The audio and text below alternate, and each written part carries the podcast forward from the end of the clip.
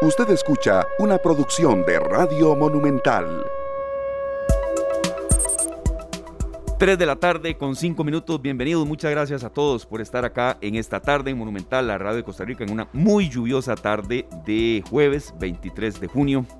Y bueno, aquí ya prácticamente llegando a fin de semana, Sergio Castro, Luzania Víquez, Glenn Montero en la cabina de controles, muy contentos de estar con ustedes, de que nos acompañen y viceversa, porque acompañarlos a ustedes es de verdad un privilegio para nosotros, hoy con un programa muy variado, de mucho servicio para usted y también con sorpresas en la parte final para los amantes de esta música que don Sergio seleccionó hoy, Luzania, que como siempre se pone una flor en el oval. Por supuesto, la buena música en esta tarde no puede faltar. Les damos las gracias a todos por acompañarnos. Ojalá que la estén pasando muy bien. Una tarde también muy pasada por lluvia, bastante, bastante cargadita de agua, así que andar con mucha precaución en carretera. Y la buena música, entonces, Sergio, ¿de dónde proviene hoy? ¿Por qué así tan inspirado? Música costarricense, una vez más. Me parece excelente. En esta ocasión, el álbum es de Rubén Blades, pero la canción en sí, el tema en sí es de Fidel Gamboa, eh, que en paz descanse, pero tiene mucho que ver con uno de los temas que vamos a tratar hoy. Y aparte, Editus, ¿verdad? Esto es del álbum Tiempos, que se ganó un Grammy. El primer Grammy que ganaba un, un, grupo, una orquesta costarricense al lado de Rubén Blades con Tiempos. Y este, este tema tiene esa característica. La interpreta Editus, está en el disco de Rubén Blades y es autoría de Fidel Gamboa. Qué Wow, así fue la cosa. Entonces, Fidel Gamboa Editus y Rubén Blas, ok. Solo grandes. Solo grandes, sí, que, en paz descanse Fidel Gamboa. Aquí vamos a tener una especie de, de, de, ese trío en, en, el contenido de esta tarde, de hoy y mañana. Claro. Qué bonito que es la posibilidad que da la música y la radio, porque vamos a hablar de todo eso en el, tanto hoy como mañana un poco. La radio es magia. Totalmente. ¿Verdad? Nosotros tenemos que mantener esa chispa viva. Sí, sí, así es. Y bueno, sí comentarles que, bueno, hoy tendremos en, en materia de, de, los temas que vamos a tratar con ustedes la campaña de vacunación contra la influenza, eh, que arrancó precisamente hoy. Hemos estado haciendo contacto con Diana Paneagua, quien es eh, eh, doctora, representante del área de epidemiología de la Caja Costarricense de Seguro Social. Y yo creo que hay dudas en la gente de esto, ¿verdad? Un poco de, de qué, mm, qué tipo de, de vacunación es, hay efectos secundarios o no, es obligatoria o no, y sobre todo, como ayer estábamos comentando con nuestro compañero director de Noticias Monumental, Polo Ulloa, bueno, el hecho de que también mucha gente está resfriada y esto incapacita también y genera hasta un cierto clima ahí de, incertidumbre en la gente, compañeros. Así es, yo creo que es un excelente espacio para aclarar todos los mitos y todas las realidades en torno a la vacuna de la influenza y cuán importante es eh, que nos pongamos esa vacuna de verdad, si tenemos la posibilidad de ir a la caja, pues hacerlo, y si no, hacerlo por fuera. Pero recordemos que estamos entrando, no, no, no estamos entrando, estamos ya de lleno en, en esta época de invierno en donde hay tanta lluvia y tenemos que ayudar a, disminuir la cantidad de virus que andan por las calles y bueno, podemos empezar por vacunarnos. A cuidarnos muchísimo. Muy buena idea. A cuidarnos muchísimo, ¿sí o no? Por supuesto, hay que hacerlo. Ayer lo conversábamos y creo que todos, hoy hablaba con mi mamá, me decía que tiene una, una amiga que hace un mes estaba enferma, pero enferma, enferma, enferma, y cabe destacar que no era COVID. Luego se curó, a las otras dos semanas otra vez se volvió a, sentir mal. Entonces, bueno, parece que es de lo mismo, ¿verdad? Estamos en pura presencia o en plena presencia de, estos virus estacionales, de la influenza, así que bueno, a cuidarnos muchísimo. Vamos a eh, seguir por ahí, Esteban, perdón. Claro, no, no, es esa parte de la línea que, estamos dando. Y yo creo que también eh, hay una preocupación que la Caja Costarricense de Seguro Social tiene, que muchas de estas posibilidades de vacunación que se han dado con anterioridad, y a veces las vacunas quedan engavetadas, eso no puede ser, porque es un, es un esfuerzo de inversión también. Por supuesto, pero entonces vamos a, aclarar quiénes realmente pueden. Ayer abordábamos un poquitito el tema, por lo general son las personas que tienen eh, algún tipo de enfermedad crónica, adultos mayores, pero bueno, será la experta eh, Diana Paniagua quien nos ayude a aclarar todo eso. Si ustedes tienen una duda, ojalá que nos la hagan llegar. Ya saben que nos encanta estar en contacto con ustedes, entonces si desde ya ustedes tienen una duda, están pensando en ir a vacunarse contra la influenza y surge cualquier inquietud, ¿Saben cómo nos puede preguntar? Ustedes ingresan a nuestro Facebook, nos encuentran como Canal 2 Costa Rica. Así de fácil, ustedes nos dejan por ahí su comentario y nosotros le vamos a ir haciendo las, las preguntas a la doctora apenas la tengamos en línea. Entonces, si ustedes tienen dudas, desde ya pueden ingresar a Canal 2 Costa Rica y listo, así de fácil. Así es, y bueno, ya está con nosotros, le agradecemos muchísimo a la doctora. Hoy arrancó esa campaña de vacunación contra la influenza, sabemos que ha sido un día muy ajetreado, de mucho trabajo, pero también de, algunas entrevistas y le agradecemos que esté con nosotros. Doctora Diana Paniagua, del área de vigilancia epidemiológica de la Caja Costarricense de Seguro Social. Doctora, bienvenida. y primero, como el ABC, eh, diríamos básico de, la información sobre esta campaña, hay algunas dudas que tenemos acá, obligatoriedad o no, pero eh, ¿cuál es el llamado que hacen ustedes? Insistimos, que la gente aproveche esto, es para la salud y sobre todo para evitar también incapacidades. Bienvenida, doctora. Hola, buenas tardes, muchísimas gracias realmente por la invitación y, muchas gracias porque, bueno, siempre el tema de, vacunación de parte de ustedes es tomado de una forma tan, tan agradable y también de comunicar a la población en general. Este, bueno, les voy a comentar un poquito sobre la jornada de vacunación de influenza estacional. Inicialmente contarles un poco de la historia. Realmente esta no es una vacuna nueva, es una vacuna que se está aplicando como jornada en el país desde el año 2004. Entonces, eh, ya son muchos años de, de que el país y la institución, la caja, ha acumulado la experiencia de poder aplicar influenza estacional e inicialmente se empieza siempre vacunando o aplicando, no es una vacunación universal como, como lo ha sido, por ejemplo, COVID, que aplica a todas las personas, sino que se viene protegiendo a grupos de riesgo. Y conforme han ido avanzando los años, se han ido aumentando el número de dosis que se van adquiriendo a nivel del país. Por ejemplo, hace apenas dos años era un millón trescientas mil las que, las que se adquirían para el país y ya llevamos dos años en las que se están aplicando un millón y medio de vacunas. Entonces, bueno, ¿cuál es el objetivo más importante de esta jornada de influenza estacional? El objetivo entonces es proteger a esas personas de riesgo de complicaciones que puede ocasionar el virus de la influenza. Antes de la pandemia, que nos ha ayudado mucho a aprender y a entender la pandemia de COVID-19, nos ha ayudado mucho a entender conceptos y a, también a implementar medidas la influenza era el, virus respiratorio que producía mayor cantidad de hospitalizaciones y también mayor cantidad de muertes. Eh, y muchas de estas personas que morían y que se hospitalizaban son personas que son asociadas a diferentes riesgos, a diferentes riesgos de salud y por eso se mantiene en este caso proteger a esa población. Entonces, bueno, ¿cuál es la población que tiene que, que recibir la vacuna? Que es muy importante que se acerque en estas próximas seis semanas a recibir la vacuna lo más pronto que puedan, mucho mejor. En este caso son niños de seis meses a menos de siete años. También adultos mayores de 58, eh, bueno, adultos mayores de 58 años.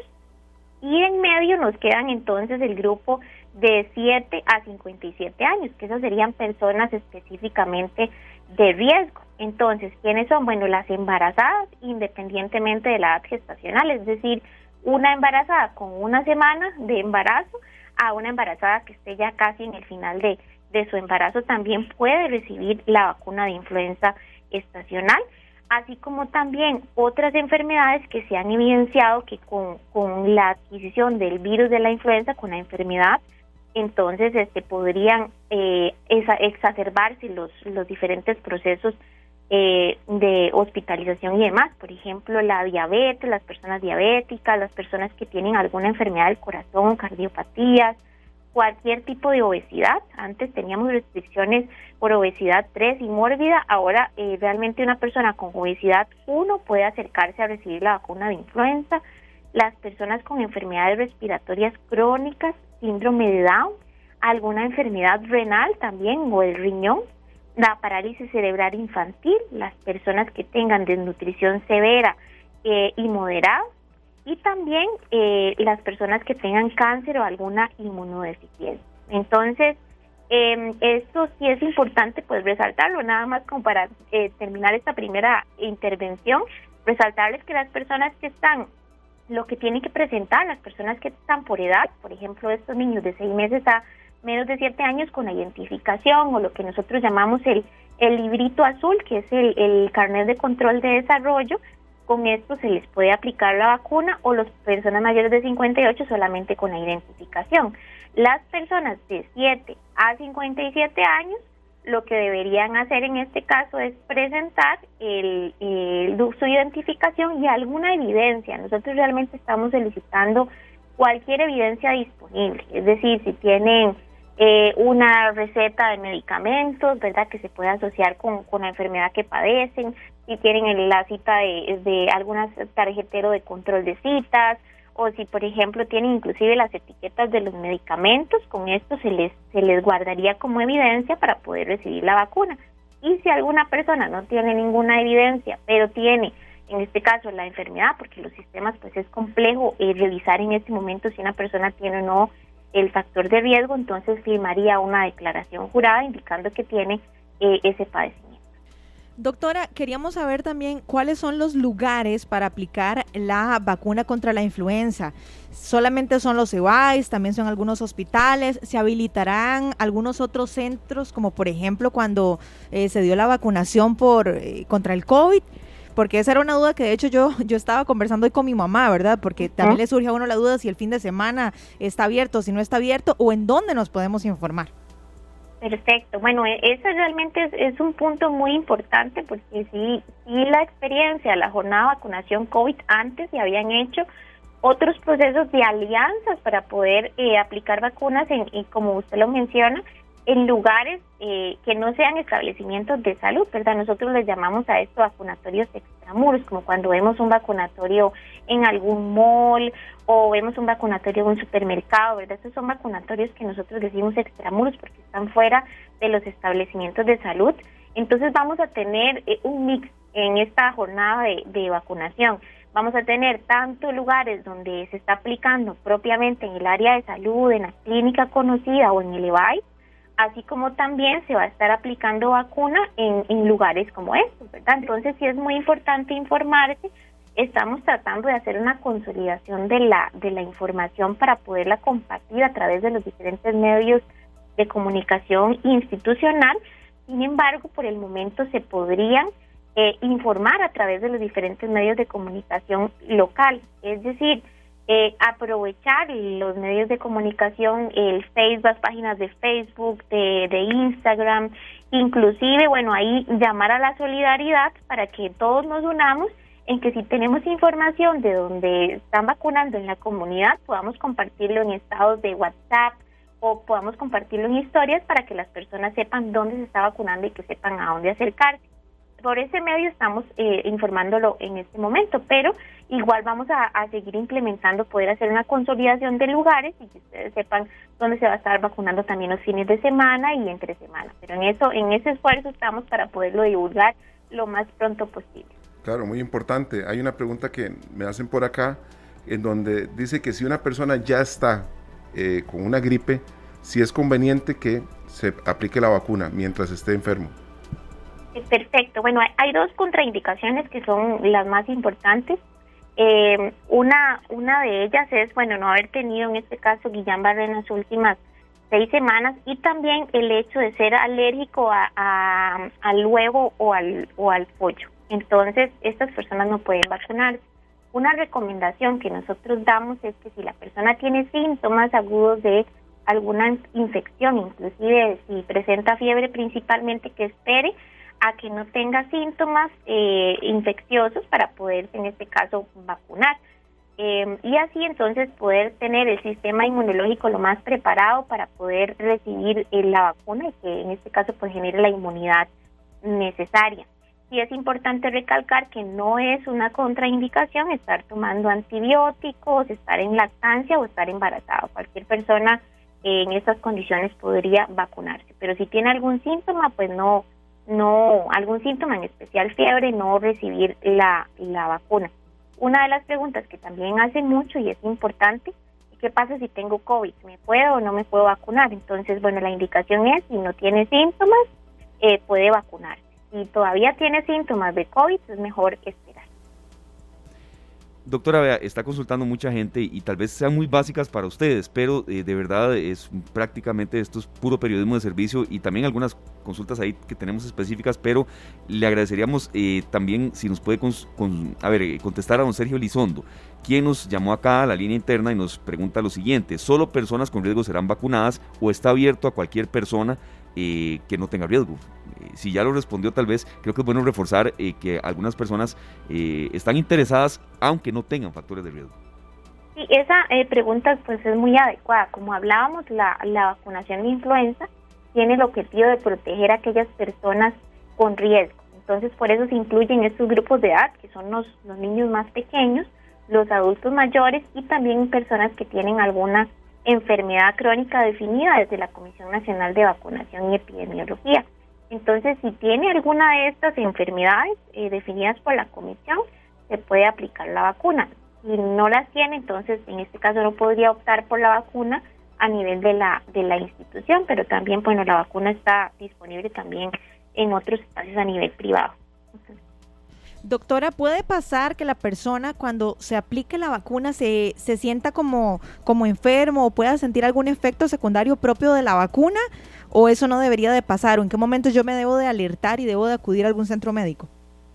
Realmente hay, síntomas que son muy esperados. Eh, sí esperamos que nos pueda doler el brazo, que nos podamos sentir un poco cansados, que inclusive tengamos sensación febril, ¿verdad? Que tal vez no sea una fiebre intensa, fuerte, sino que sea una sensación febril.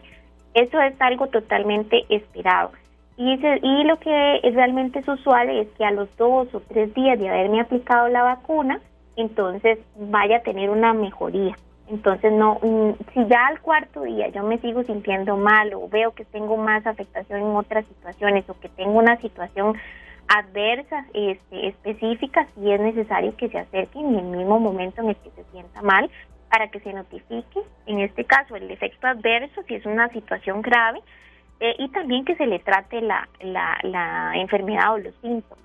Eh, algo que tal vez quería recalcar y resaltar dentro de esta entrevista es que también se pueden aplicar las dos vacunas, tanto la de influenza como la de COVID-19 en el mismo momento y entonces los síntomas van a ser muy similares. Em, y voy a, a, recibir, en este caso, ese dolor de brazo, ese cansancio, esa sensación febril, pero voy a tener mejoría a los dos o tres días. Yo hoy me puse las dos vacunas, entonces es probable que en estos días pues vaya a tener alguna, alguna sensación eh, de cansancio y demás, pero ya próximamente me sentiré mucho mejor. Eh, aprovechando eso que usted dice, una persona que asiste por la, por la vacuna de la influenza, podría solicitar ahí mismo, no necesita hacer cita ni nada, podría solicitarle al mismo departamento que le apliquen la de COVID o tiene que hacer los trámites distintos. Realmente, por ejemplo, eh, la experiencia que tuve hoy en la mañana en el vacunatorio al, al que asistí, este, tienen ellos un lugar donde tienen un espacio para vacunar influenza y también un espacio para vacunar COVID en el mismo espacio físico. Eh, en este caso eso es lo que usualmente se va a presentar o también ellos van a tener las vacunas en el mismo espacio de vacunación, pero siempre se les va a indicar si tienen disponibilidad de una o de las dos dosis. Eh, lo esperado es que tengan de las dos vacunas, pero sí es importante consultar en, en, el momento para que puedan recibir la vacuna. Pero realmente una ventaja que tenemos maravillosa en este momento es que no hay restricción de área de adscripción, entonces podemos ir a cualquier vacunatorio. Si ese día usted decidió ir a vacunarse contra influenza y en el vacunatorio no había la de COVID, puede aplicarse la de influenza y luego moverse, eh, movilizarse cerca al próximo vacunatorio y aplicarse la vacuna de COVID-19. Eso sí, siempre en, el brazo, en un brazo diferente, para que esa parte sí la tengan en consideración y también le informen al vacunador. Claro. Doctora, hay una consulta aquí, eh, tal vez un poco... Eh, en materia de, del estado legal de este tema de salud es si es obligatoria o no, porque cuando a veces eh, se habla de obligatoriedad, uno entiende perfectamente que se quiere proteger la salud de la gente, pero a veces gente dice, no, a mí no me pueden obligar para esto. Entonces, ¿cuál es el estado en cuanto a esta vacuna de la obligatoriedad o no? las vacunas en menores de edad que se encuentran en el esquema básico son obligatorias. Entonces, los menores de edad tienen la obligación de recibir la vacuna. Sin embargo, bueno, de acuerdo a la disponibilidad de dosis que tenga y cómo se vayan utilizando durante estas semanas hasta agotar existencias también. Em, eh, específicamente esto en menores de edad. Las personas eh, que son mayores de edad, por ejemplo, ya depende de cada institución. A nivel de la Caja Costarricense de Seguros Sociales, nosotros los funcionarios sí tenemos la, la obligación desde el nivel institucional de tener la vacuna de, de influenza. Pero este sí, eso depende de cada una de las instituciones ya una persona em, adulta que tenga factor de riesgo, pues no está obligada a recibir la vacuna, pero sí sería muy importante que se protegiera para que eh, si en algún momento tiene la, la infección de influenza, entonces que no tenga secuelas graves em, de, de, hospitalización y también pues evitar una muerte si así, si así sucediera. Doctora, ¿cómo podemos distinguir que se trata de una gripe normal, común y silvestre? Como decimos popularmente, y si se trata de influenza, porque parece increíble, pero a veces uno escucha en la calle la gente que dice, no, no, eh, yo ya me, me, puse la vacuna el año pasado, ¿para qué me la voy a poner este año? Entonces, ¿cómo podemos determinar de que no se trata de una gripe normal? Realmente los síntomas, inclusive hasta con COVID, los síntomas son muy similares. Eh, puede ser que tengamos, eh, vamos a poder sentir un resfriado cuando probablemente se, se trata de tal vez un virus respiratorio eh, común, ¿verdad? Podríamos sentir un resfriado normal, este, pero cuando se trata de influenza sí nos sentimos realmente mucho más enfermos. Eh, hay algunos síntomas que se comparten con el resfriado común, con la, con la gripe, ¿verdad? O la influenza y con el COVID-19 y usualmente lo que comparten es la presencia de fiebre, ¿verdad? En algunos casos de forma más, eh, más grave, ¿verdad? Que, en otras. Y, por ejemplo, también, eh, pues el dolor de cuerpo es algo que se puede presenciar o visualizar un poco más en cuando tenemos eh, influenza o gripe, ¿verdad? usualmente cuando tenemos un resfriado común los síntomas mejoran conforme pasan los días, pero con influenza este, podríamos sentirnos mucho más enfermos. Entonces, eh, mucho es, bueno, visualizar cómo nos sentimos eh, y además, bueno, sí es importante el tema de la vacunación anual porque em, nosotros a nivel del país tenemos un gran beneficio que se llama vigilancia centinela de virus respiratorios. Entonces, en el país eh, de, periódicamente a personas que tienen afecciones respiratorias se les toman muestras, ¿verdad? Es un protocolo específico del número de, de muestras que se tienen que tomar en algunos establecimientos del país y se va vigilando cuáles son los virus que están circulando. Entonces, de ahí se visualiza cómo se está comportando el virus de la influenza para ver cuáles son las cepas que tiene que incluir la vacuna. Entonces, por ejemplo, en este caso, la vacuna de influenza de este año es una vacuna cuadrivalente que tiene cuatro cepas de, del virus de influenza. Tiene dos del linaje A y dos del linaje B. Por ejemplo, del linaje A tiene el, famoso H1N1 que fue el responsable de la pandemia que tuvimos de influenza en el año 2009. Entonces, este, esas son consideraciones que tenemos que tener, que siempre protegernos contra eh, los virus respiratorios y, bueno, contra el virus de la influenza, si tengo en este caso el riesgo, pues es importante para poder disminuir en este caso el riesgo o la gravedad de la enfermedad. Perfecto, doctora. Le agradecemos de verdad eh, este espacio de, de, aclarar dudas y también eh, de información útil, útil, que ustedes quieran dar. Una de las últimas consultas, doctora, ha pasado a veces que con estos esfuerzos de traer vacunas, que no es fácil, que también tiene su costo, a veces quedan engavetadas o no es tan común realmente, bueno, hay una, hay una cantidad de vacunas eh, que se almacenan eh, por un periodo de tiempo para las madres y para mujeres embarazadas que, van apareciendo en el camino, ¿verdad? Que no son precisamente en, en estas, en estas seis semanas, tenemos probablemente mujeres que se van a embarazar durante los siguientes meses, entonces hay algunas dosis que se utilizan se, se guardan para esas mujeres. También hay otras dosis eh, que se utilizan también para segundas dosis de niños que se vacunaron por primera vez. Aquellos niños que se vacunan por primera vez, se les aplica un segundo refuerzo cuatro semanas después. Eh, pero realmente la, el uso de las vacunas se ha utilizado, bueno, se han realizado realmente en, en, su mayoría. Los porcentajes han sido sumamente altos. El año pasado pues utilizamos un 98% de las dosis pero este sí tenemos que tratar de aprovechar, acercarnos, de que en este momento hay un esfuerzo a nivel de todo el país, a nivel institucional, de poder recibir la vacuna, se están movilizando personal, se están definiendo espacios de, de, congregación para poder en este caso aplicar la vacuna y entonces aprovechar ese espacio informativo. Es, es, es probable que tengamos esa comunicación de dónde son los lugares que se va a aplicar vacuna el fin de semana. Igual las personas, y por algún motivo pues tienen que ir a, mm, de vacaciones a visitar a alguien o tienen que hacer algún mandado en algún lugar, si ven el vacunatorio en, en el supermercado, en algún espacio, que aprovechen esa oportunidad porque realmente todos los equipos de vacunación están deseosos de poder utilizar esta herramienta de salud pública que tenemos desde hace tantos años, que es la vacunación, y en este caso contra influenza estacional, y también aquellas personas que están pendientes de su esquema de completar el esquema de COVID-19 que aprovechen esa oportunidad de recibir la vacuna.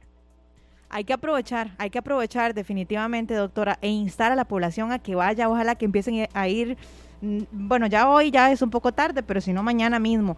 Doctora, ¿hay alguna eh, limitación o qué sé yo, algún cuidado especial que las personas debamos tener posterior a la vacunación o a la vacuna de la influenza?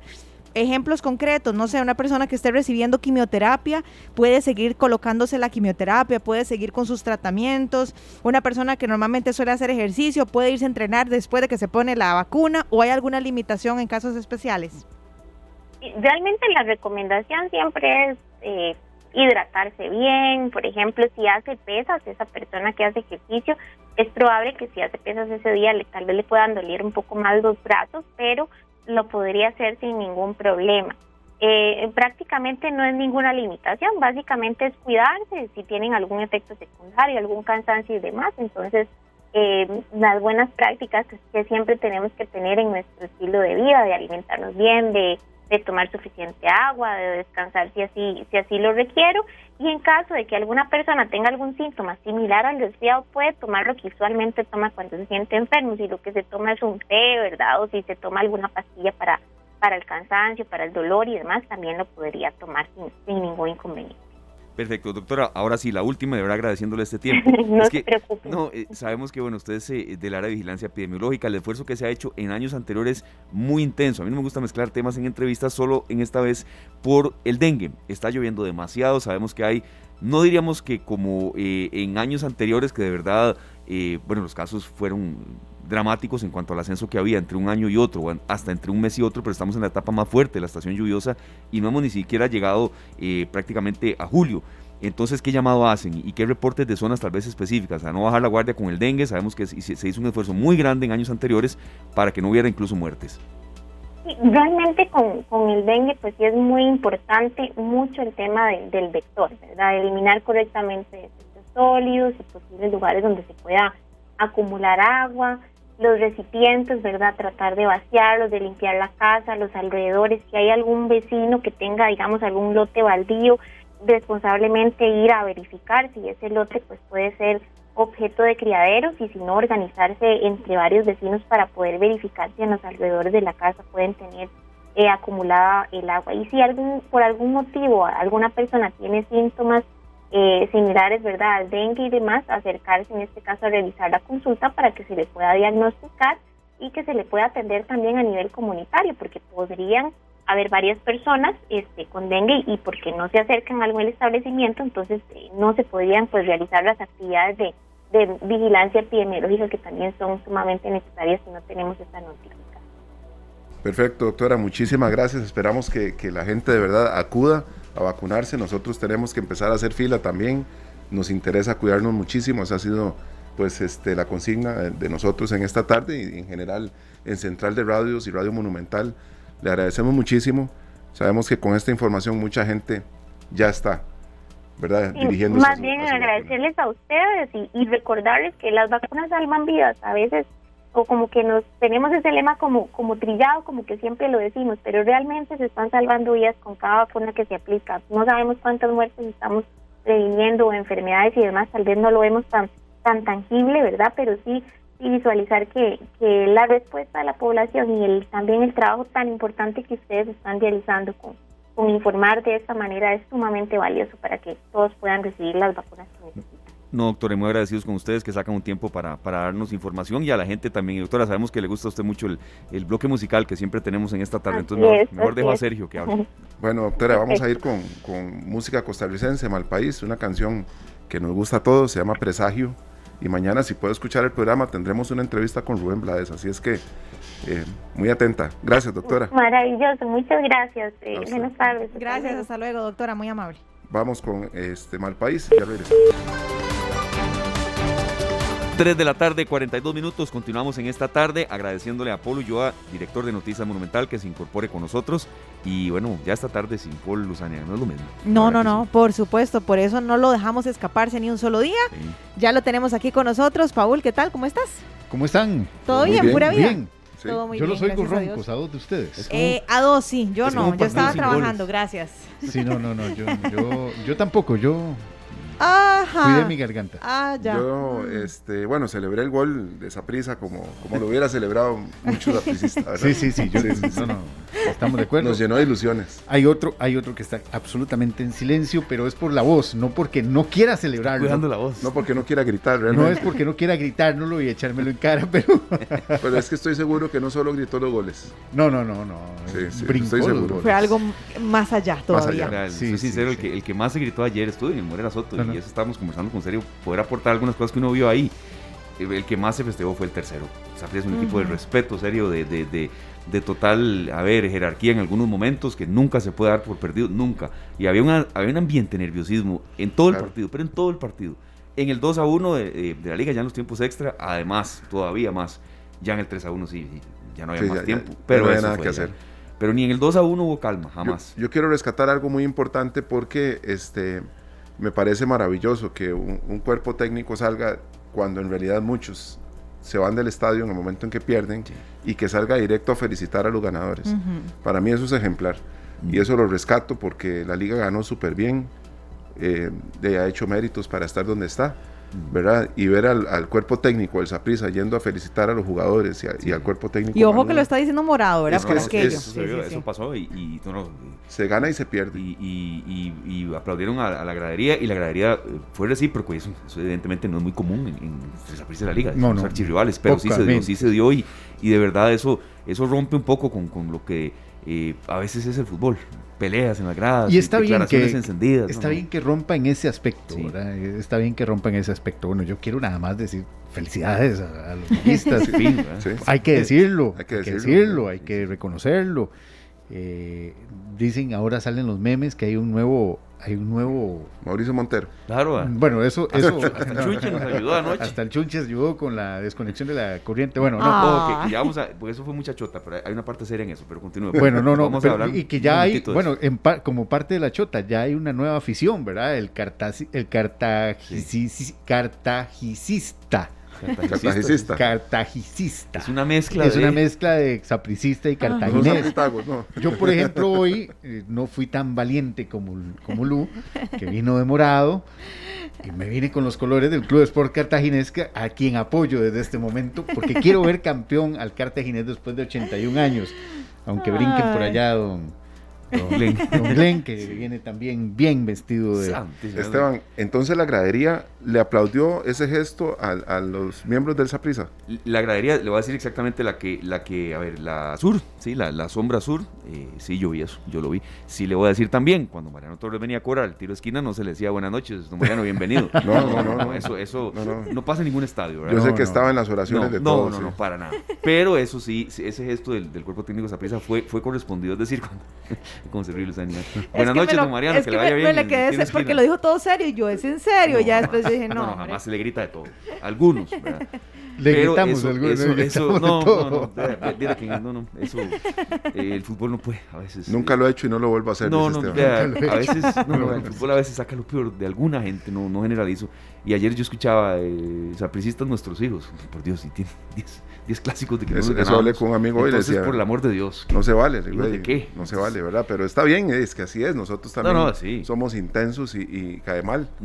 bueno, ya, felicidades entonces a los hay, Hay un pequeño apunte que yo quería hacer que, que mm, hoy no he tenido muchas oportunidades de escuchar espacios. Eh, sí se hizo bueno, pero lo de que se fue la luz, eso no puede pasar tan desapercibido en solo Chota. Eso no puede ser en un estadio como el de la Liga. Y vea, eh, primero que, haya durado tanto, pues estaba ahí yo. Fueron por lo menos 20 minutos en que empezó a volver la luz lentamente. y volvió, minutos más o menos. Exactamente. Y cuando volvió, lentamente se iba por, por ratos otra vez. No puede eso tiene que haber una explicación y una revisión de que no vuelva a pasar. Porque. Viene el mundial, viene el mundial de femenino. Femenino, sí, pero también, vea, Paul, quedó en chota, sí, pero eh, cuando se fue la luz, pues no fue que alguien la bajó. Cuando bajaron el switch. se dice que pasó una vez, pero bueno. Pero cuando eso pasó, era la liga la que estaba totalmente encima del Deportivo Saprissa. Pero si eso hubiera pasado cuando la liga iba 2 a 1, ganando ya en tiempos extra, y Saprissa estaba de verdad con todo a punto de empatarnos otra vez, si ahí hubiera pasado, ahí por supuesto que hubiera habido reclamos fuertes. Claro, bueno. Yo, te quería preguntar, ya que, es que eso no puede ser, que en un estado de primera edición se vaya a la luz así nomás. Ya que estuviste en, el estadio. Sí, señor. Y, esto nos va a dar pie a, lo que vamos a hablar. popular. Exactamente. Bueno, eh, ¿cómo viste? ¿Cómo viste a la gente? Eh, estaba eufórica, estaba sacando todo ese... El, estadio sirve para, para eso, pero para cosas buenas y para cosas malas. Para las dos, de todas las aficiones, incluida la liguista. Sí, sí, estamos hablando de todo. Yo vi, vea, le soy muy sincero, estuve ahí. Eh, vi, sí, euforia total, pero hasta el 3 a 1.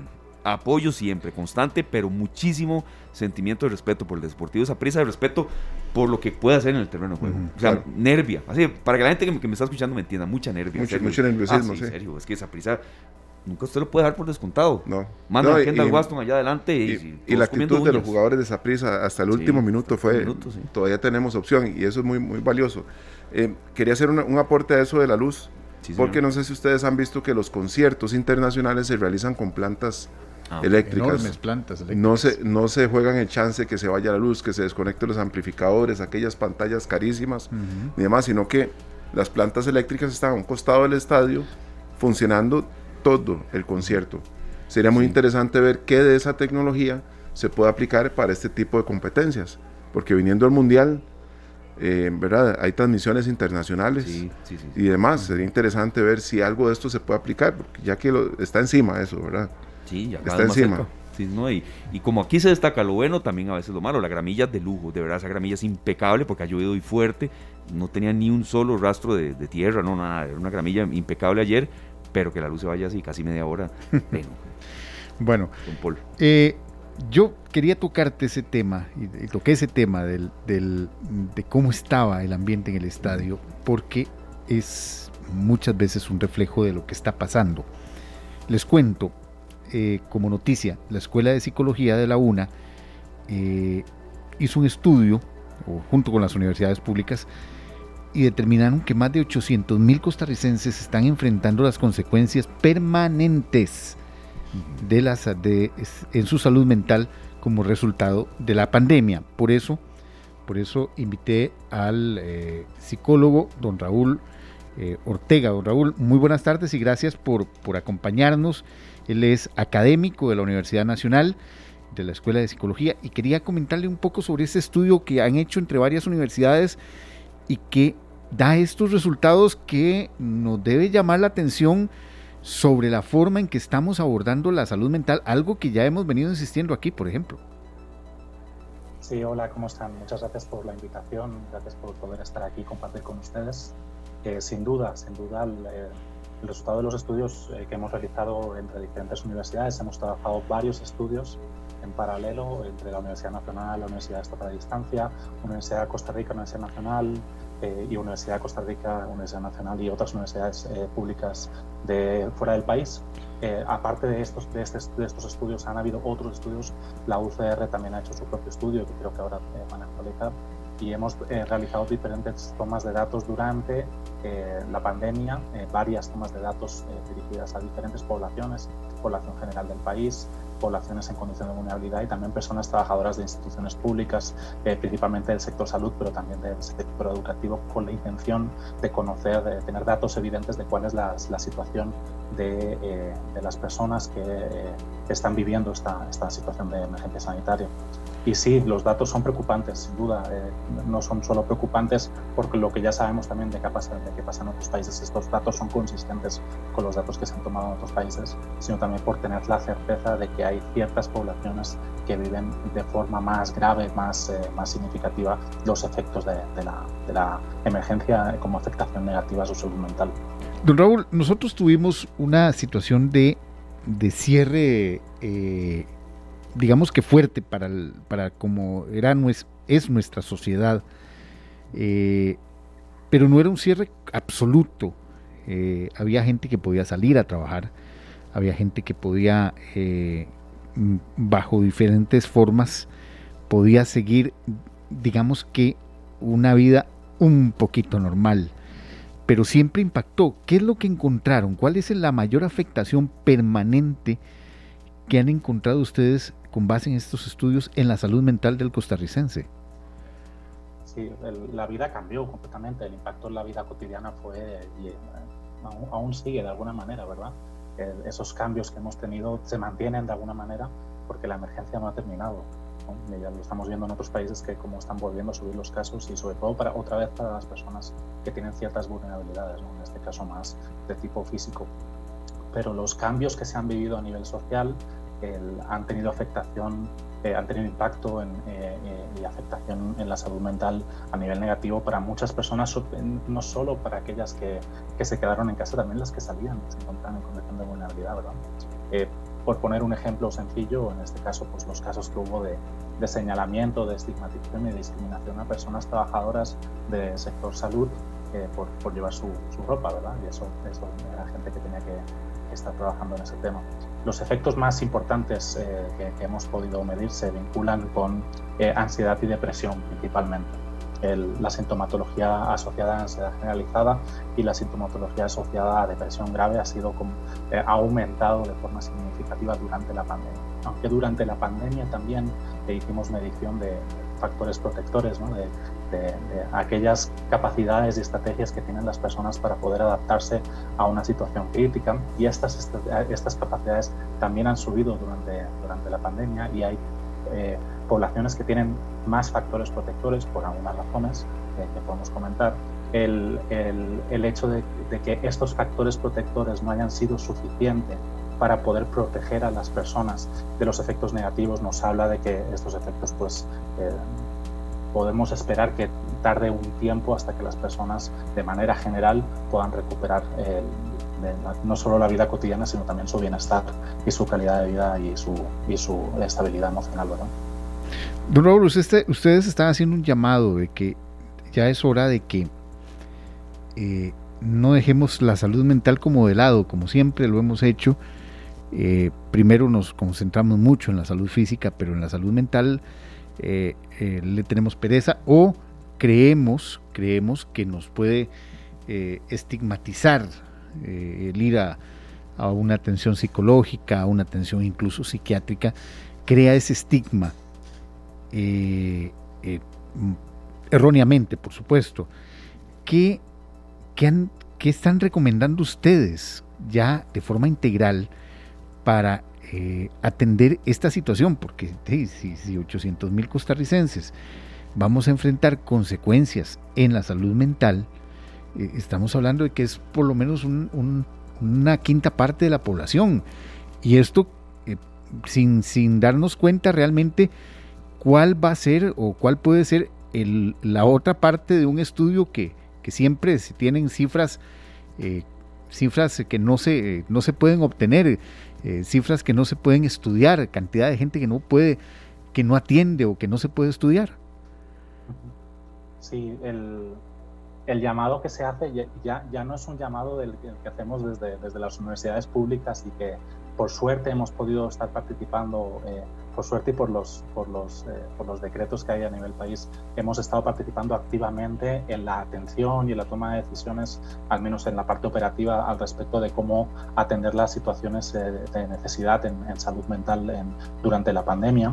Eh, la suerte también es que el país tiene una estructura de institucionalidad pública que es muy sólida pero sí es cierto que los porcentajes de presupuesto que se destinan a salud mental y también la creencia de qué, es, qué hay que hacer para trabajar salud mental, que se centra normalmente en la atención, cuando ya los efectos eh, pues están eh, afectando la vida cotidiana de las personas. Eh, eso no solo, es, no solo eso es lo que hay que hacer para atender la salud mental, sino que hay que atender el, todo el, conjunto, la integralidad de la vida cotidiana de las personas. uno de los efectos que sabemos, que, perdón, una de las causas que sabemos que ha tenido mayores efectos negativos en la salud mental de las personas es su situación socioeconómica. Y eso no es, no es ninguna noticia para nadie saber que Costa Rica es uno de los países más desiguales del mundo.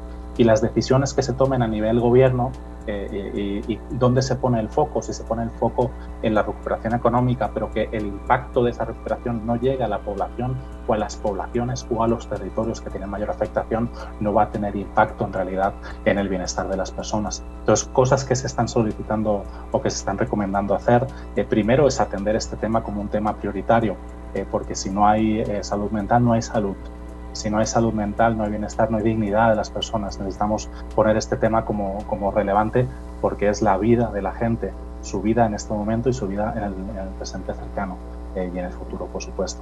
Entonces, poner primero la salud mental como un tema de agenda prioritaria a nivel país. Y, atender no solo las, eh, las consecuencias, sino también las causas. Y para eso se están haciendo recomendaciones al respecto del fortalecimiento de los eh, servicios, de los equipos que realizan atención, porque sí que sabemos que queremos que se, que, que se tienen que trabajar las causas, pero ahora tenemos mucha gente con consecuencias. Eso significa que se necesitan fortalecer los servicios que atienden a estas personas, a la vez que se eh, fortalecen aquellas acciones que se realizan desde, no solo desde las instituciones públicas de salud, también desde las municipalidades, también desde, los, desde las instituciones públicas que trabajan eh, la eh, protección social, las que trabajan la reactivación socioeconómica y atender de forma estratégica, de forma integral y de forma articulada la recuperación psicológica y psicosocial de las poblaciones. Para eso hemos desarrollado también herramientas, recursos desde instancias públicas como la Mesa Técnica Operativa de Salud Mental y Apoyo Psicosocial. Se ha trabajado de forma eh, eh, articulada entre instituciones públicas y universidades para poder desarrollar recursos que están disponibles. Para cómo lo podemos hacer, pues ahí te lo se te explica como institución que puedes hacer, pero tiene que ser una prioridad todo es prioridad, podemos decir, ¿no? cuando estás en una, en una institución de toma de decisiones, pero esta es la vida cotidiana de la gente, el bienestar de la gente y si queremos pensar que este es un país que necesita seguir en proceso de desarrollo, seguir adelante eh, y poder eh, generar mucho más de lo que se quiere generar. Primero tienes que atender su salud y la salud mental por eso es, es y tiene que ser una prioridad y no se puede negociar. Don Raúl, muchas gracias eh, por habernos explicado un poco sobre este, sobre este tema, importante tema, que ya es hora de que le pongamos la, el A más uno dentro de las prioridades, dentro de nuestra lista de prioridades. Hacerlo también, no solo, eh, la idea no es solo que sea una prioridad del Estado, es una prioridad de absolutamente todos. Y estos estudios lo que nos revelan es esa, es esa necesidad de que establezcamos ya de una vez las la, necesidad, la presión de que se pueda hacer eh, una, una prioridad la salud mental en nuestro país. Gracias, don Rubén, eh, don Raúl Ortega, perdón, académico de la Universidad Nacional, por habernos atendido esta tarde. Gracias a ustedes, buenas tardes. Gracias, buenas tardes. Para dar un poquito de, de paz mental, les cuento nada más que la Autoridad Reguladora de los Servicios Públicos aprobó, otro, otro aumento. Una rebaja Qué dicho. En las tarifas eléctricas. Oh. De un 6% a partir del primero de julio. Esa es la buena noticia con la que quería iniciar hoy. Ah, muy bien. y hoy no es lunes, vean qué no, bien. No, es lunes, pero eh, nada más como para que se den una idea, los abonados de JASEC, eh, la rebaja será aproximadamente de unos 2.000 colones en promedio. Eh, los clientes de la compañía del ICE, la rebaja será aproximadamente de unos 1.200 colones en la factura de, de la luz. Así que digamos que va a haber una bonita eh, una bonita rebaja, por lo menos algo que nos ayude un poquito a, superar estos estos eh, estas oleadas tan fuertes de y, vea Poli compañeros es que pequeños respiros sumados de, ya de verdad representan algo lo de la gasolina hace poco eh, en el diésel, luego en las otras dos, en modalidad de gasolina y esto. Por supuesto no compensa, como ha sido estos años, pero supuesto que son respiros. Pero, por lo menos que se dé ese, sí, ese, ese, ese esos pequeños respiros para tener un poquito más de, de solvencia o preocuparse un poquito menos por la factura de la luz, ¿verdad? Sentirnos un poquitito más holgados, porque entre tanto aumento esto de alguna manera sí nos permite respirar, ¿verdad? Y, bueno, esperamos también ese, ese, esa disminución en la gasolina ya, esperemos que en julio, ¿verdad? sí, es poquito, pero bueno, ahí vamos. Ahí vamos, poquito a poco. Los que también van a respirar un poquito son los eh, señores ministros y viceministros, que el aumento salarial hoy comenzó a regir. Eh, el aumento salarial para estos eh, funcionarios tal y como lo fue anunciado por el presidente de la República la semana pasada, ya hoy salió publicado en el diario oficial de la, en el diario oficial La Gaceta. Y también otra noticia que hemos estado dándole mucho interés es eh, lo que está advirtiendo la, la SUPEN. Eh, la SUPEN hoy advirtió que el proyecto, porque todavía es un proyecto, y yo quiero insistir con eso, si ustedes leen la Gaceta todos los días, eh, se publican leyes y se publican proyectos.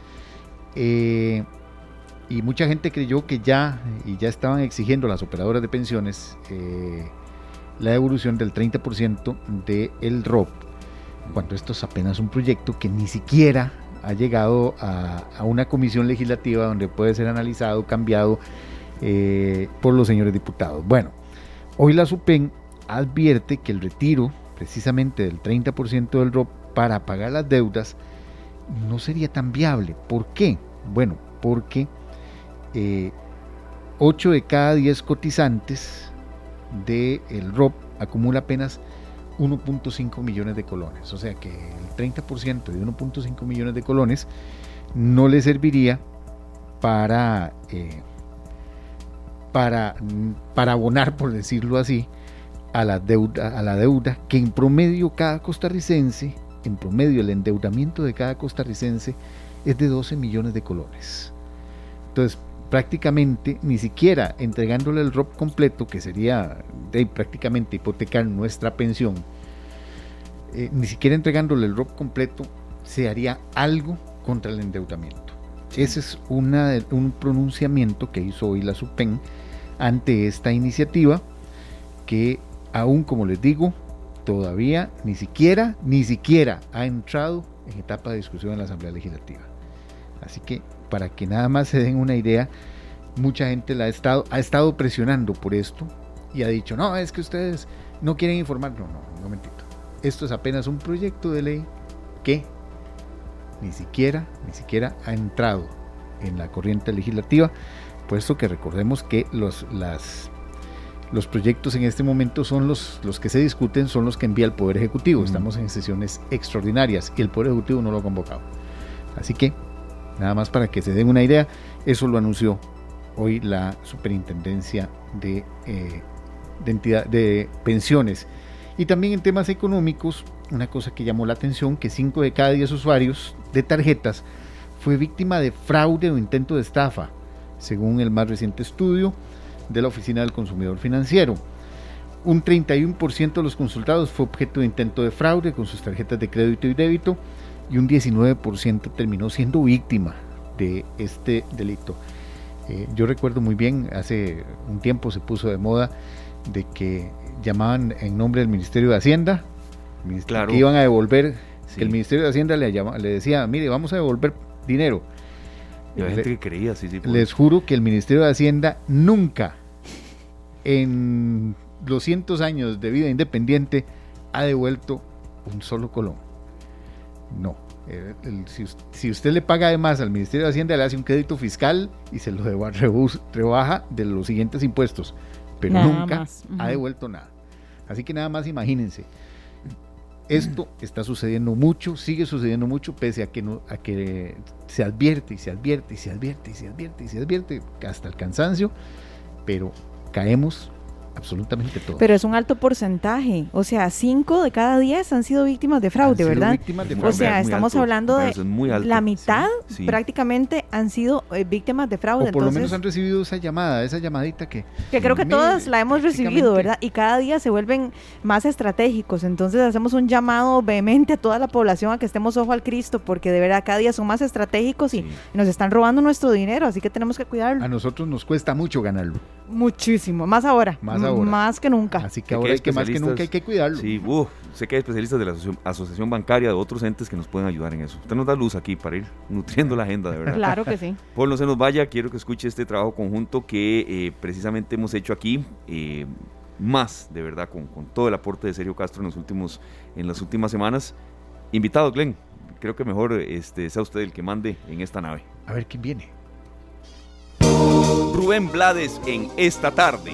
El cantautor, músico y actor, el poeta de la salsa, conversa con nosotros. Ustedes tienen ejemplos muy buenos. Mire, usted tiene a, Felipe Fournier. Felipe Fournier es uno de los mejores vibrafonistas eh, del mundo. Eh, Editus es uno de los mejores grupos del mundo. Alter Flores eh, y su grupo, todos los muchachos de Son de Tiquicia, toda la gente que me ha ayudado tanto y a, mí a alcanzar el éxito que comparto con ellos y, y, admiración que siento por su trabajo también. Tapao, Edin Solís, de los mejores del mundo. Lalo Roja, toda la gente que ustedes tienen muchísimos músicos buenísimos Es decir, usted tiene tanta gente. Su cita este viernes, 4 de la tarde. Veo las luces de la perla desde Panamá. La noche Anécdotas, detalles de la historia del poeta de la salsa, cosas que no has escuchado en ninguna otra entrevista. Exclusivo. Rubén Blades en esta tarde. Hace 25 años, yo, yo que desde, desde 1965 yo quería grabar con un grupo brasileño. No te perdás este viernes Rubén Blades en esta tarde. Que viva la música latina. Por la esquina del viejo barrio lo vi pasar.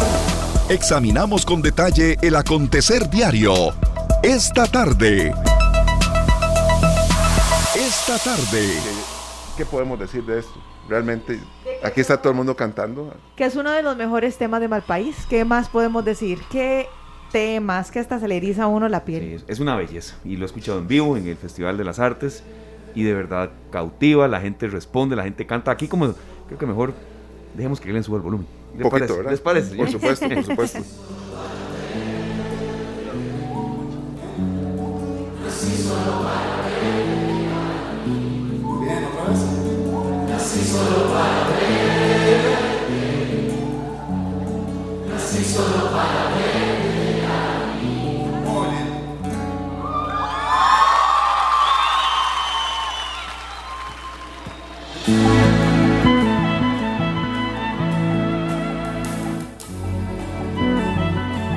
Bueno, nosotros disfrutamos tanto esta música, pero más allá de eso, nos gusta que los mismos artistas, la misma agrupación Malpaís, que se presenta pronto, nos traen buenas noticias, compañeros, porque esto hay que celebrarlo. La música nacional tiene que estar presente. Sí, como siempre lo hemos dicho, aquí se le da espacio al talento, pero no solo porque sea nacional, sino porque es de calidad. Está con nosotros don Jaime Gamboa, músico y compositor. Decir Jaime Gamboa es, es prácticamente decir mal país, con un recuerdo siempre muy respetuoso y muy especial de Fidel Gamboa. De nuevo en los escenarios y de nuevo en un teatro. Eh, don Jaime, no hablamos más. Bienvenido, qué gusto que esté con nosotros en esta tarde. Hola, hola, buenas tardes. Un abrazo para, para ustedes, para Sergio, Esteban, Susania. Siempre es un placer conversar con ustedes y por supuesto que aprovechar este espacio tan lindo que han, que han armado para hablar con la gente y, y decirles lo felices que estamos de, de estar volviendo a los escenarios, de estar regresando a los teatros, de poder compartir con la gente de nuevo. Y, y, nada más alistando los últimos detalles de estos dos conciertos que vamos a tener en el Merico Salazar este, este viernes y sábado. Así que súper contentos y agradecidos con este espacio para conversar. Un placer siempre, Jaime, que nos acompañes por acá, nosotros felices y sabemos que las entradas se han estado moviendo, bueno, rapidísimo, así es que mientras estamos hablando esperemos que la gente se ponga las pilas e ingrese y pueda comprarlas, porque... Bueno, sí, mira, más bien, perdona que te interrumpa. ¿Sí? Si tal vez si alguien se pega una carrera encuentra alguna por ahí. Y, bueno, pero pero prácticamente ya todas están casi vendidas verdad ya si quedan es así como entraditas sueltillas pero bueno el que el que quiera entrar ahí a probar eh, todavía hay chance pueden entrar ahí tickets a la plataforma en línea y, y conseguirse una entradita todavía por ahí deben quedar Jaime, las personas que asistan a este concierto, bueno, a estos conciertos el viernes y el sábado, ¿qué pueden esperar de la agrupación? O sea, eh, queremos que antojes a toda la gente que nos está escuchando, los que ya compraron la entrada, los que están pulseando a ver si consiguen alguna entradita, ¿qué les puede esperar? Bueno, mira, eh, nosotros ya, ya estamos grandecitos, ¿verdad? Entonces, este, no, no, no vamos a bailar, ¿verdad? No vamos a pegar brincos, nunca lo hemos hecho ni lo, ni lo vamos a hacer ahora, pero sí, yo creo que la gente lo que puede esperar es eh, que, que, pongamos el corazón, el alma y la vida en cada canción como, como siempre lo intentamos hacer, ¿verdad? Eh, y vamos a hacer un recorrido de, por supuesto, las canciones que la gente más, más pide y más le gustan, pero siempre vamos a sacar espacio para poner cositas diferentes, para recobrar canciones por ahí que han quedado escondidas y que, y, y que la gente yo creo que va a agradecer también porque hay algo muy bonito con el teatro, ¿verdad? Que, no, a veces no se puede en las plazas y en otros lugares donde, nos presentamos. En el teatro, como hay ese silencio y está la gente, ¿verdad? Más concentrada, podemos recobrar y tener como momentos muy íntimos con, el público. Entonces, vamos a tener de esos momentos que, yo creo que todos vamos a querer recordar después de, de, de esos momentos lindos de intimidad, de recordar, de, de nostalgia y también vamos a levantarnos como, como solemos hacerlo siempre en algún momento del concierto y agitar esos pañuelos y con mucha alegría este, saludar a la vida y, festejar que estamos vivos, que pasamos una pandemia, que, que estamos aquí y que estamos juntos para seguir cantando, porque este concierto se llama Motivos para Cantar y eso es lo que vamos a celebrar. Precisamente, Jaime, ahí quería llegar. ¿Qué motiva a Jaime? Porque la familia Gamboa está llena de música. Sí, sí, mira, y justamente eh, en algún momento nos vamos a referir a eso, ¿verdad? Esos motivos para cantar. Yo creo que todos tenemos nuestros motivos en algún momento de nuestra vida para, para cantar, ¿verdad? Desde, desde cuando estamos muy enamorados y, queremos serenatear, ¿verdad? Hasta cuando estamos muy felices o cuando estamos muy tristes también a veces este, cantar y llorar las tristezas cantando las hace menos tristes y, menos pesadas, ¿verdad? Entonces, eh, nosotros en particular, Fidel y, yo, ¿verdad? En toda esa tradición que, que hemos heredado, pues los motivos nos vienen de familia, nos vienen de casi que, de, la leche materna, ¿verdad? Ahí venían los motivos para cantar, porque crecimos escuchando a nuestras abuelas, a nuestros tíos, eh, en una familia en donde cantar era parte del ADN, ¿verdad? Y lo sigue siendo. Eh, entonces, eh, cantar para nosotros siempre es estar en familia, siempre es encontrarnos, siempre es sentirnos abrazados por la, por la gente que tenemos alrededor. Y, no hay nada más rico y no hay nada más lindo que eso, ¿verdad? Que, sentir que cantando nos hermanamos y, vibramos todos en, en, una, en un mismo tono, ¿verdad? Y eso son las cosas que buscamos en los conciertos que todo el teatro y el grupo se compenetren y sean uno solo. Sí, y Jaime, yo quería consultarle, ustedes tienen muchísima experiencia en, el tema de música, de composición, de presentaciones, pero la pandemia nos puso un freno a todos, en, casi todo en nuestras vidas, y son casi cuatro años que ustedes no tocan en un teatro, hay, hay, mariposillas, hay nervio, ansiedad, ¿cómo están en ese proceso? Mira, eh, siempre hay un poquito porque siempre cada concierto es un reto, ¿verdad? Y, más cuando cuando lo hacemos como nosotros, digamos, porque este no está todo tan planificado, ¿verdad? Uno tiene un repertorio, pero la improvisación en nuestra en nuestra manera de hacer música siempre es una parte importante. Entonces, uno no sabe a veces con qué va a salir tapado. O con qué va a salir Manuel de repente. Y esas son cosas que le dan emoción. A nosotros nos nos llena de emoción saber que siempre hay un poquito de incertidumbre, ¿verdad? ¿Cómo va a terminar sonando esta pieza? ¿Qué le vamos a agregar? ¿Qué le vamos a poner de cariño? ¿Qué le vamos a poner diferente? Y, y, eso, eso es para nosotros este, parte importantísima de lo que hacemos cuando nos subimos a un escenario. Que la cosa no sea repetir una canción exactamente igual, sino ponerle a cada, a cada concierto algo especial y algo distinto. Entonces siempre eso produce un poquito de maripositas, por supuesto. Estaba viendo por acá, eh, Jaime, que la última vez que ustedes se presentaron en el Melico, y si no me corregís, fue en el 2017. Entonces... Eh, después, en abril. en abril, imagínate, y después, bueno, tuvimos que enfrentar la pandemia, que ah, yo diría que uno de los gremios que más afectó o que más impactó negativamente fue a los artistas en términos generales. Pero bueno, ahora también se topan ustedes con esta maravillosa noticia, que está prácticamente todo lleno. ¿Qué sienten ustedes como artistas, como artistas costarricenses de ver de que está prácticamente lleno?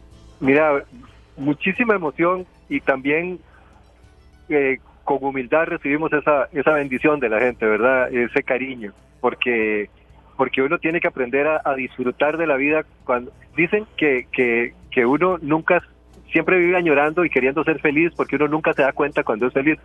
Bueno, yo creo que este viernes y sábado nosotros vamos a tener ese chance de en ese momento estar en el escenario, estar cantando juntos con la gente y poder decir eh, con muchísima alegría somos felices, ¿verdad? Esa es la felicidad, es compartir esos momentos y, disfrutarlos hasta el fin. Tuvimos unos años muy difíciles, como vos decís. Eh, la última vez que nos presentamos en el Melico fue hace cuatro años eh, luego hicimos algunas otras cositas en teatro, hicimos un parque viva y demás. hemos tenido nuestros chances, pero los últimos dos años han sido terribles y, todo el mundo lo sabe. hicimos eh, algunos esfuerzos, hicimos autoconciertos en donde la gente aplaudía eh, con los tocando las, las, bocinas de los carros y encendiendo las luces. Y, o sea, hubo momentos de magia muy lindos, pero fueron muy esporádicos. Y para nosotros, este, estar en un escenario y cantar es algo que, nos hace eh, muchísima falta, ¿verdad? Entonces, este, no poder hacerlo eh, era como, como no poder respirar, ¿verdad? Como no poder este, sentirnos libres de, ser lo que somos. Eh, así que, de alguna manera, esto es recuperar estos conciertos, es volver a ser nosotros, ¿verdad? Que, es algo tan importante. No, no, Jaime, vea, es que las, las actividades presenciales eh, no tienen ningún tipo de, comparación con las virtuales. Hemos aprendido a virar un poco la virtualidad, a veces sí, pero no, se compara jamás, eh, eh ¿verdad? Jamás, jamás, sí, mira, eh, la, cercanía humana es, algo que no se puede sustituir, ¿verdad? Nunca nunca lo virtual va a ser lo mismo. Pero bueno, uno hizo, como decimos eh, en Costa Rica, hicimos de tripas chorizo y tratamos de disfrutarlo, pero, pero claro que preferimos esto. Yo tenía una consulta, don Jaime, y aquí serio también, y, de verdad tenemos buen tiempo todavía para compartir, agradeciéndole verdad que saque este rato con nosotros. Jaime, eh, ¿cuál ha sido el secreto de Malpaís para mantenerse por tanto tiempo? Incluso porque sufrieron un trance fuerte con, bueno, con lo que sucedió con, con Fidel, eh, y que yo nunca voy a olvidar ese domingo porque yo estaba de guardia aquí, me tocó eh, cubrir esa noticia, que, fue duro, fue, y, y, no quiero extender mucho en eso, pero fue muy duro para el mundo musical pero también han tenido otros lapsos en los que, eh, bueno, han habido alguna serie también de, no de separaciones, pero sí como de, impases. ¿Y cuál ha sido el secreto de ustedes para mantenerse? Mira, la verdad es que no sabría cuál es. Eh, yo creo que la, razón principal por la que seguimos juntos es porque nos, nos encanta este, estar juntos, nos encanta compartir, ¿verdad? Somos un grupo que lo hemos dicho muchas veces, ¿verdad? Que como, como lo dicen a veces los equipos de fútbol, ¿verdad? También somos una familia y en nuestro caso es cierto, yo siento que, que los hijos de mis compañeros son mis sobrinos y que somos todos un, un grupo que es muchísimo, que, que, la relación entre nosotros va muchísimo más allá de, de, una relación profesional y mucho menos y, y, mucho más lejos de una relación comercial, digamos, porque eh, Malpaís nunca ha sido y nunca fue y nunca será un grupo comercial, nunca ha sido, nunca ha sido un grupo para hacer dinero, nosotros nunca hemos compuesto canciones con ese fin. Entonces, para nosotros estar juntos es una razón, vamos a ponernos filosóficos, es una razón existencial, o sea, lo hacemos para ser, para ser nosotros, para, para, para sentirnos vivos, para sentirnos gente, para, eh, para disfrutar de, ser humanos todos y, y encontrarnos en un espacio en donde somos felices. Entonces, yo creo que esa es la razón, ¿verdad? De que entre nosotros no hay disputas ni de tipo económico, ni de tipo, eh, ¿verdad? Ni de otro tipo, sino que sencillamente es qué dicha que podemos estar juntos, cantar juntos y, alegrarnos con la gente. ¿verdad? Eh, yo creo que esa es la razón. Jaime, pero es que cuando uno ve los músicos y los integrantes de, de Malpaís, David Cotto, Daniela Rodríguez, Gilberto Jarquín, Carlos Tapado Vargas, Manolo Brigón, Iván Rodríguez y Jaime Gamboa. Realmente, viendo las, personalidades de ustedes, hay una mística y hay una química que, no, se, no se inventa. Realmente ustedes tienen en sus personalidades y viéndolo juntos algo en común. Hay, hay una parte mística en eso y, que es maravillosa. Mira, yo creo que sí, eh, muchas gracias por tus palabras. Eh, eres que vacilón, este, porque también somos muy distintos eh, eh, como, como personas, ¿verdad? Tenemos como, somos como que nos complementamos, ¿verdad? Porque en el grupo hay desde, desde un casi chamán, que es, que es Tapado, ¿verdad? Tapado Vargas, eh, él hace sonoterapia y, y es un, es un común iluminado, ¿verdad? Este, hasta, hasta un patinetero que es Gilberto Jarquín, ¿verdad? Es baterista que, que es un, ¿verdad? Tiene otro montón de, influencias y, tradiciones. Eh, o nosotros, que Fidel y yo, ¿verdad? Que, somos de la tradición guanacasteca y de guitarrear, ¿verdad? En, los balcones y en las ventanas de, la Nicoya de los años 80. Eh, entonces, o, Manuel Obregón, que, que, vivió muchos años en España, en Alemania, y que vino a Costa Rica después, y que es un, un blusero, y que le dieron las llaves de la ciudad de Nueva Orleans, ¿verdad? O sea, son, son, eh, una combinación muy loca, hasta en el gobierno, ¿verdad? Que luego estuvo como ministro de Cultura, o Iván como viceministro de Cultura, Iván y yo haciendo el eh, director y productor general del FIA durante muchos años. Eh, entonces es una combinación también de, de, personas muy diversas, pero que realmente nos apasiona el repertorio y nos apasiona la música eh, obviamente el legado de Fidel fue como la clave y siempre siempre lo hemos reconocido, ¿verdad? Fidelito fue el que abrió el camino, pero ese camino que abrió es un camino ancho en el que cabemos todos, ¿verdad? Entonces cada uno con sus diferencias puede aportar y hacer, y hacer más profundo esa, ese camino que él abrió, ¿verdad? Pero qué bonito, porque yo creo que esa diversidad es justamente lo que ha hecho que ustedes se diferencien tanto de otras agrupaciones y que prevalezcan en el tiempo, que la gente de siempre asista a sus conciertos, cante sus canciones y los tenga ahí presentes, no en una época del año, sino durante todo el año. Ahora, Jaime, yo, yo quisiera preguntarte honestamente, sinceramente, si hay algo más que ustedes como agrupación tengan pendiente, algo que hayan hablado en algún momento y que ustedes digan, ay, esto tenemos que hacerlo en algún momento, qué bonito poder incursionar en este proyecto o realizar X cosa. ¿Hay algo más que les falte por hacer?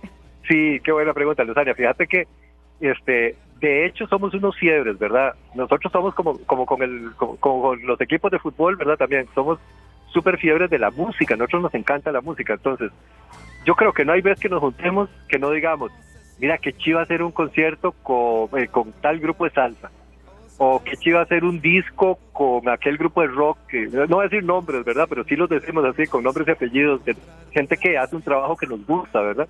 Por ejemplo, la última vez nos juntamos y fíjate que me tocó componer tres canciones de cuna para una marca comercial y, las cantó Daniela y las tocó David y las grabamos y, y, entonces Daniela y David decían, pucha, pero te hiciste tres así eh, eh, rápido para, para una marca comercial, porque no te escribís un disco de canciones infantiles y hacemos un disco de canciones infantiles y colaboramos con, con artistas que hacen ese tipo de música? Mira, entonces siempre estamos inventando, ¿verdad? No siempre eh, no, se traducen cosas. Por ejemplo, eh, en Parque Viva la última vez hicimos el concierto junto a Son de Tiquicia y el concierto fue súper salsero. Entonces, eh, nos faltan muchas cosas para hacer. Por ejemplo, esas que te mencioné, ¿verdad? Un disco combinando con más influencias de rock, otro disco con más hacia, hacia influencias salseras, porque todo eso está en la música costarricense, ¿verdad?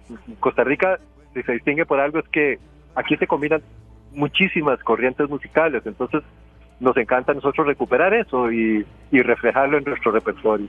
Así que por ahí van las, las ideas que hemos tenido y que no hemos realizado, así que siempre tenemos retos por delante. Ay, qué bonito. ¿Saben qué, eh, Jaime? Yo, yo, me los imagino, les estaba contando aquí a mis compañeros, a, Sergio, a Glenn y a Esteban, que yo me los imagino, tal vez les, les ha pasado por la mente a ustedes, pero no se imaginan cuánto me imagino a Mal País haciendo la musicalización entera de una película. Sí. Ah, qué, bueno. Uy, qué emoción, bueno, bueno, mira, ahí hay algunas sorpresas por ahí. Yo no puedo hablar mucho ahora, pero, pero, no no para una película, pero sí para un espectáculo que viene el año que viene. ¡Ay, qué emoción! No puedo decir más porque todavía es eh, top secret, top secret, como dicen, ¿verdad? Pero este, sí venimos con un espectáculo eh, los primeros meses del año que viene eh, escénico que va a ser muy interesante con eh, participación. Yo me lo lía, yo me lo lía. Don Jaime, aquí, aquí todos eh, admiramos y seguimos a Malpaís, pero tenemos un compañero que es más fiebre que todo. Es más, ah, nos juntan a todos y nos yo sé de quién me están hablando. Claro, Glenn tiene la camiseta roja así, Malpaís. Tiene siete de ocho discos. Le estoy preguntando cuál es el disco que le hace falta porque yo estoy viendo que falta un disco. Él tiene siete. El querido Glenn, sí, quién sabe cuál será el octavo. Eh, si será este, eh, regreso, a casa, el último que hicimos en el Estadio Nacional, el cual se hizo una edición muy limitada. Eh, sí, hay, hay algunas cosas nuestras que se produjeron muy poquito. Hay, hay, otro que se llama La canción de Adán, que también se hizo limitadísimo. Ese, que el que grabaron en el Estadio Nacional, ese es el que le hace falta. Sí, lo, lo vendimos, se hizo para el concierto del estadio y se vendió ahí nada más. Bueno, vamos eh, a, estar pendientes de, las publicaciones que hace mucha gente que vende discos, Glenn, y apenas lo vea, lo conseguimos. Sí, bueno, lo que, lo que te podemos ayudar es subiendo a Spotify, que ese no está. Ah, eso sería maravilloso. Podríamos subirlo a la plataforma. Ya se le iluminaron los ojos a Glenn, ya. Jaime, nosotros, vamos a ver, eh, tenemos música costarricense muy a menudo en nuestro programa. Sí. Y nos sentimos muy orgullosos del trabajo que hace Malpaís porque no, solamente eh, tienen un reconocimiento internacional, cuando ustedes han viajado, han logrado que la gente se enamore de su música. ha sido muy bonito, sí. escuchamos en las canciones de Malpaís historias cotidianas, cosas que, que nos recuerdan lo maravilloso que es el tico, y eso es fabuloso. Qué dicha, qué dicha, mira, ahí sí. Eh, eh, no hemos salido tanto, pero sí, los viajes han sido muy productivos y hemos tocado, tocamos alguna vez, ¿verdad? En Ecuador, en Chile, este, obviamente en Centroamérica, México, en España. Y, y en cada, de cada uno de esos viajes este, tuvimos siempre este, eh, una retroalimentación muy linda del público, ¿verdad? Eh, porque Costa Rica ya por sí llama la atención, ¿verdad? La gente le interesa saber porque eh, el nombre de Costa Rica suena y, siempre siempre hay como una una relación bonita con el nombre de Costa Rica. La gente se ilusiona cuando lo escucha y dice qué lindo, yo quisiera ir ahí, pero no saben saben poco de nuestra cultura, ¿verdad? entonces siempre es una sorpresa para el público escuchar la música nuestra y, y sentir que, eh, y que, que, se identifica con esa imagen que tienen de Costa Rica. Así que bueno, ojalá que podamos seguir, ¿verdad? Siempre haciendo eso. Por supuesto, por supuesto. Nosotros tenemos mañana una, una entrevista con Rubén Blades, eh, acá ah, en, ZFM también, una entrevista muy, muy interesante. ¿Cuál es la cercanía con Rubén Blades que tuvo don Jaime en Mira, por varios, por varios lados, ¿verdad? Primero, Rubén y Fidel tenían una admiración, ¿verdad? Mutua. Rubén le hizo alguna canción inspirada en una canción de Fidel y, y, bueno, Rubén se dejó venir de Panamá cuando hicimos el concierto en el estadio para, para estar esa noche con nosotros, cuando, cuando esas 33 mil almas llegaron a rendir tributo a Fidelito. Eh, y, y entonces eh, con él tenemos nosotros un cariño muy especial. Además, tapado como, como miembro de, Editus, este, que es ganador de Grammys junto con, junto con Rubén. Así que sí, eh, entre él y nosotros hay una relación linda de muchos años y, y un, una admiración gigante, por supuesto, de nosotros que crecimos con su música. Perfecto. Ya en la última parte de esta entrevista, Jaime, nos pide aquí la gente eh, de que quiere entradas. Y aquí esto, está hasta un jalón de orejas para, nos, para mí, principalmente, porque hace rato sabemos que este concierto venía y la divulgación no puede ser tampoco tan con tan poco tiempo de anticipación, pero habrá otra segunda oportunidad. Y hago un poco la consulta, futuras presentaciones de ustedes, aparte de esta en el Teatro Melico Salazar, hay como un calendario de conciertos porque no me cabe duda que estarán llenos. Mira, eh, en este momento, te voy a ser sincero, estamos con la agenda un poquito abierta porque este, nos concentramos mucho en esto y no quisimos enredarnos. Eh, Manuel eh, y Tapado, por ejemplo, tienen sus agendas fuertes, Tapado con, con Editus y con otras agrupaciones, y Manuel como solista, ustedes saben, yo creo que la, gente ya sabe que Manuel Obregón es un nombre por sí solo, ¿verdad? Él, a él lo llaman lo buscan mucho del exterior para ir a, hacer conciertos.